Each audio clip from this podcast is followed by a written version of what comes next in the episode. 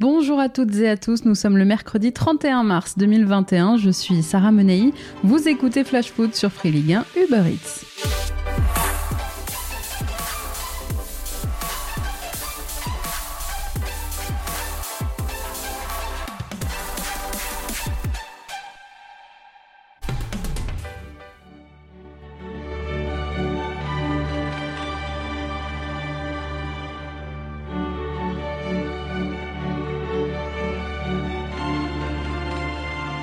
C'était aujourd'hui que l'UEFA devait valider le prochain format de la Ligue des Champions. Finalement, l'annonce est reportée au 19 avril, dans un peu plus de deux semaines.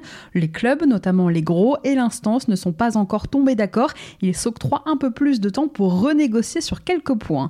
La Ligue des Champions, vous le savez, va connaître un bouleversement total à partir de 2024 à la demande des clubs européens. L'UEFA propose la participation de 36 équipes, un système de mini-championnat pendant lequel les équipes réparties dans quatre chapeaux de 9 vont disputer disputer 10 rencontres chacune, sans aller-retour. Puis ce sera les huitièmes avec les huit premiers qualifiés et des barrages qui permettront à huit autres équipes de se qualifier. Voilà en somme les grandes lignes de ce nouveau format de la Champions, avec donc quelques matchs en plus pour les clubs et forcément des retombées financières plus intéressantes. Cette formule permettrait aussi d'avoir trois représentants français directement qualifiés, notre revendication depuis la dernière réforme de la C1 il y a 5 ans. À noter aussi que le vainqueur de la Ligue des Champions et celui de la Ligue Europa de la saison précédente serait directement voilà le projet qui devait être validé aujourd'hui, sauf que la réunion a été ajournée. Pourquoi? D'après les médias britanniques aujourd'hui, les gros clubs européens ont obligé l'UEFA à reporter la validation de ce nouveau format, puisque plusieurs grosses écuries européennes, dont les deux Manchester et le Real Madrid par exemple, ont mis leur veto. Ces clubs font partie de l'ECA, présidé par Andrea Agnelli, le président de la Juve. L'ECA, c'est un club de riches, c'est un club qui réunit les plus gros clubs européens. Alors c'est pas tant le nouveau format de la Ligue des Champions qui remis en question par les clubs de l'ECA que la place plutôt que leur laisse l'UEFA, pas assez importante à leur goût. Ces clubs veulent plus de garanties quant au contrôle des droits TV et marketing, plus de garanties sur la distribution de l'argent qui en découlera. Ils veulent que l'UEFA touche moins et qu'une part plus importante soit reversée aux participants. Du côté des dirigeants de l'UEFA, on refuse pour l'instant de donner plus de pouvoir et d'argent aux clubs, ces clubs parmi lesquels plusieurs étaient prêts à tourner le dos à la Ligue des Champions pour mettre en place de leur côté leur Super Alors est-ce que cette réforme verra le jour? Est-ce que les clubs et l'instance vont réussir à négocier? Ou est-ce que les gros clubs tourneront finalement le dos à la Ligue des Champions pour créer leur fameux projet de Super League? Aujourd'hui, le très sérieux Times indique quand même que des deux côtés, on espère trouver un accord avant le 19 avril. Finir ce dernier rassemblement avant l'Euro sur une bonne note, conserver la première place de son groupe D de qualification pour la Coupe du Monde 2022 en enchaînant un deuxième succès consécutif. Voilà en somme les objectifs de l'équipe de France pour le match qui les attend ce soir à Sarajevo face à la Bosnie-Herzégovine. Il faudra aussi pour les hommes de Didier Deschamps lutter contre la fatigue avant d'aborder ce troisième match en huit jours, une première dans l'histoire de l'équipe de France avec un déplacement en avion de près de 5000 km jusqu'au Kazakhstan, 4 heures de décalage horaire et encore quasiment 4000 km retour pour arriver lundi à Sarajevo. Une semaine après l'Ukraine et trois jours donc après le Kazakhstan, les Bleus ont rendez-vous ce soir sur la pelouse du stade Gribavica, récemment rénové. Ils ont rendez-vous avec la Bosnie de Miralem Pjanic et d'Edin Zeko, 56e nation au classement FIFA. Concernant les dynamiques des deux équipes, les Bleus n'ont perdu qu'un seul de leurs 17 derniers matchs. C'était en novembre dernier contre la Finlande en amical. D'ailleurs, l'équipe de France est invaincue lors de ses quatre matchs face à la Bosnie, trouvant le chemin défilé à chaque fois. Les Bleus ont inscrit 6 buts en 4 matchs face à leur adversaire du soir. La Bosnie, elle, n'a gagné aucun de ses dix derniers matchs. Sa dernière victoire remonte à novembre 2019 au Liechtenstein. Les Bosniens en perte de confiance, qui n'ont donc plus gagné depuis près d'un an et demi. Et pendant cette trêve, eh bien, ils ont enchaîné deux matchs nuls. Ils ont entamé leur campagne d'éliminatoire du prochain mondial par un nul contre la Finlande, justement, avant d'enchaîner avec un autre match nul samedi dernier en amical contre le Costa Rica, 0-0. À l'ombre de la Serbie et de la Croatie, ce petit pays d'ex-Yougoslavie avance comme il peut niveau football. La Bosnie a quand même perdu de sa superbe, avec des stars vieillissantes et des jeunes pousses qui peinent à éclore. Ces joueurs évoluent aux quatre coins de l'Europe, souvent dans des championnats mineurs. Et pour ne rien arranger, depuis quelques années, les sélectionneurs se sont enchaînés sur le banc de la Bosnie. Il y en a eu sept en cinq ans. L'actuel, le bulgare Ivailo Petev, a été nommé il y a deux mois à peine. L'objectif fixé par sa fédération est clair, emmener la Bosnie au Qatar. D'ailleurs, Petev sera absent du banc ce soir puisque testé positif au Covid il y a quelques jours, le sélectionneur bosnien est à l'isolement. Tiens d'ailleurs, il le sent comment d'aider ce match? C'est un groupe euh, difficile, mais évidemment, je ne vais pas aller dire le contraire de par notre statut qu'on arrive avec l'étiquette de favori demain, mais je m'attends à un match difficile face à une bonne équipe bosnienne. Il y a trois points en jeu, évidemment, tous les points sont, sont importants, mais bon, il restera encore 5 matchs, 15 points derrière, donc euh, je pense pas, euh, même je suis persuadé que le match de, de demain ne, sera pas décisif. Mais évidemment, l'équipe qui gagne le match ben, augmentera son compteur et sera mieux placée avant de, préparer les, les prochains matchs euh, au mois de septembre. Côté compo maintenant, après avoir fait tourner au Kazakhstan dimanche, Didier Deschamps devrait ce soir revenir à une compo de départ plus proche de son équipe type, avec notamment le retour du 4-4-2. Dans les cages, Hugo Lloris ce soir honora sa 123e sélection en équipe de France, rejoignant Thierry Henry à la deuxième place des joueurs les plus capés de l'histoire des Bleus, juste derrière Lilian Thuram. Devant lui, la charnière qui s'est imposée comme la charnière de référence de Deschamps depuis la Coupe du Monde, c'est-à-dire Raphaël Varane associé à Presnel Kimpembe, Benjamin Pavard couloir droit, Lucas Hernandez couloir gauche, et donc toujours pas de Ferland Mendy pour l'instant. Au milieu, en l'absence d'Engolo Kanté, c'est Adrien Rabiot qui devrait être associé à Paul Pogba. La pioche va enchaîner une deuxième titularisation consécutive. Devant, Ousmane Dembélé sur le flanc droit, Kingsley Coman sur le flanc gauche et en pointe, un binôme Kylian Mbappé, Antoine Griezmann pourrait être aligné au détriment d'Olivier Giroud. Ce serait un coup dur pour l'attaquant des Blues qui n'est pas entré en jeu dimanche à Nour-Sultan et qui avait quitté la pelouse avant le coup de sifflet final contre l'Ukraine mercredi dernier.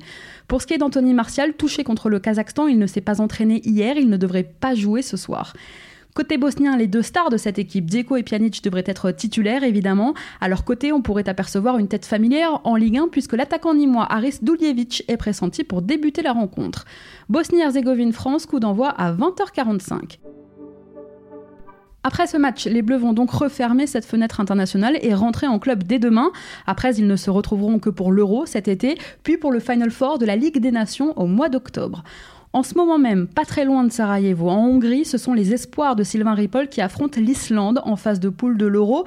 Nos Bleus doivent l'emporter s'ils veulent disputer la phase finale de la compétition qui se jouera du 31 mai au 5 juin à Ljubljana en Slovénie. Allez, on passe à notre rubrique vintage. Je crois qu'après avoir vu ça, on peut mourir tranquille, enfin le plus tard possible, mais on peut. Tous les mercredis, dans Flash Foot, je vous raconte les coulisses d'un événement marquant de notre foot avec des archives, des témoignages. Et puisque Stéphane Moulin a annoncé il y a quelques jours son départ du SCO en fin de saison, j'ai choisi aujourd'hui de revenir sur les grands moments de Moulin sur le banc juin. On commence par sa nomination, évidemment, il y a près de 10 ans maintenant, le 22 juin 2011, à la tête de l'équipe réserve du SCO depuis 5 ans, Stéphane Moulin remplace Jean-Louis Garcia sur le banc des pros.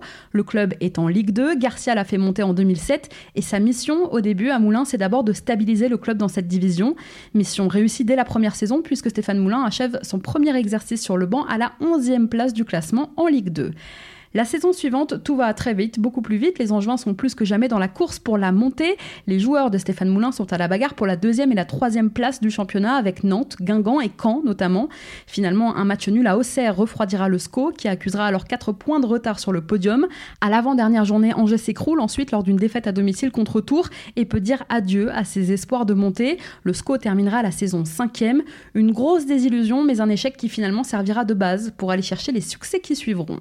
À la reprise en août 2013, encore une fois, Angers se place comme un candidat très sérieux à la montée. Cette saison-là, le SCO va même passer 28 journées sur le podium en Ligue 2, mais en fin de saison, l'équipe s'écroule encore une fois et termine 9e. Il faut dire que cette saison-là, l'aventure en Coupe de France aura absorbé aussi beaucoup d'énergie aux Angevins. Après un parcours plutôt favorable où seul Sochaux, qui était en Ligue 1, fait figure de gros, les hommes de Stéphane Moulin se qualifient le 15 avril 2014 pour la première demi-finale de Coupe de France de l'histoire du club. Une demi-finale où les Angevins s'inclineront finalement face à Rennes, malgré un doublé de Mohamed Yatara, meilleur buteur du SCO cette saison-là. Les Angevins d'ailleurs se sont vengés cette saison puisqu'ils ont éliminé le Stade Rennais en 32e.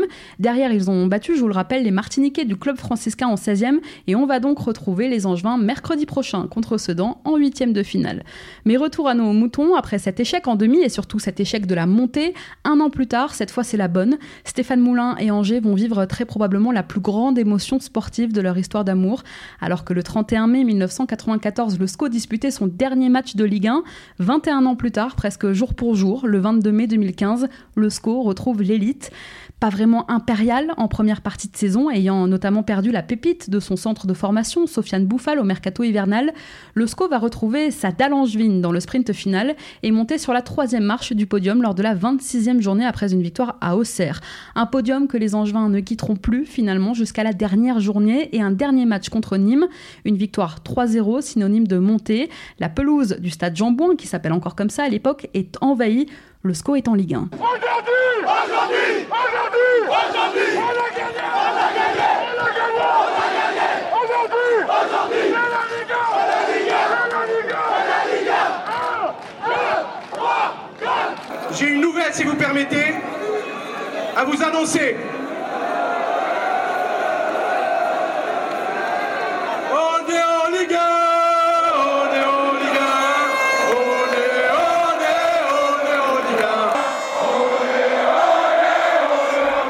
Saïd Chaban et Stéphane Moulin peuvent exulter. L'entraîneur du SCO a d'ailleurs ce soir-là un petit mot pour ceux qui n'ont pas cru en son équipe. Ça c'est une chose, mais le réaliser c'en est une autre et, encore plus à la trêve. À la trêve, hein, quand euh, tout le monde nous, sans nous enterrer, pensait qu'on ne pouvait pas y arriver et nous on était en train de bosser, on était en train de se préparer euh, dans un camp militaire. Et nous on y a cru et heureusement qu'on a cru en nous parce que parce que parce que c'était ça la solution et que toutes, euh, voilà, toutes les choses négatives qui ont été dites à notre rencontre, qu'on n'y arrivera jamais, qu'on veut pas monter, etc., etc. Ce soir, c'est, voilà, quelque part un cri du cœur, mais bien sûr que si on avait envie de monter, qui n'a pas envie de monter? C'est voilà, on l'a prouvé, on l'a prouvé, on l'a prouvé qu'on a toujours cru en nous, et toutes les mauvaises langues euh, ce soir doivent être déçues. Mais nous, on va penser qu'à ceux qui étaient là, ceux qui nous ont supportés. Voilà, parce que c'est ça, c'est ça le sport, c'est ça la vérité, et on, ce soir on est heureux. Deux ans plus tard, le 27 mai 2017, le SCO s'est donc euh, maintenu en Ligue 1, et c'est un autre exploit que va aller chercher Stéphane Moulin avec son équipe, la fierté d'une place en finale de Coupe de France. Monter en Ligue 1, d'accord, mais le plus difficile, c'est peut-être d'y rester. On dit souvent que pour les promus, c'est la deuxième saison dans l'élite qui est la plus difficile. Eh bien, le SCO, lui, s'en sort plutôt bien et s'assure cette année-là une fin de championnat 2016-2017 plutôt tranquille. Alors pourquoi pas, finalement, rêver d'un trophée qui fuit le SCO depuis 1976 Ce 27 mai 2017, Angers retrouve le Paris Saint-Germain d'Unai Emery en finale de Coupe de France. Ce n'est pas encore celui de Neymar et de Bappé, mais celui de Cavani et de Pastore, celui de Maxwell aussi, qui achèvera ce soir là son histoire avec Paris après 5 ans passés au club. Dernier match du Brésilien qui prendra sa retraite sur ce 37e et dernier titre de sa carrière. Avec un effectif prometteur avec Nicolas Pepe ou Karl Toko Ekambi, le SCO va tenir tête au PSG jusqu'au bout. Malheureusement, dans le temps additionnel, Issa Sissoko, malheureux, va marquer contre son camp. Le SCO s'inclinera 1-0 au Stade de France. J'ai à peine le temps de, la sortir qu'elle me touche euh, la balle et la balle rentre dans le, dans le filet. Donc malheureusement, c'est un, coup du sort. Enfin, dernière date, vendredi dernier, vendredi 26 mars 2021, Stéphane Moulin annonce ça. J'étais conscient que l'heure euh, viendrait de se renouveler. J'estime que cette heure-là est arrivée. Donc, je ne serai plus l'entraîneur du SCO d'Angers à la fin de la saison. L'entraîneur angevin va donc disputer ses huit derniers matchs de Ligue 1 sur le banc du SCO. Ça commencera dès dimanche 13h avec la réception de Montpellier. Alors avec le départ de Moulin en fin de saison, c'est la fin d'une ère évidemment à Angers, la fin d'une ère en Ligue 1 aussi. À l'Atlético de Madrid depuis décembre 2011, c'est Diego Simeone qui risque bien de succéder à Moulin en tant qu'entraîneur resté le plus longtemps en poste sur un banc dans les cinq grands championnats européens. Merci à tous d'avoir été avec nous. C'était Sarah Menei. Vous écoutiez Flash Foot sur Free Ligue 1 Uber Eats. On se retrouve demain.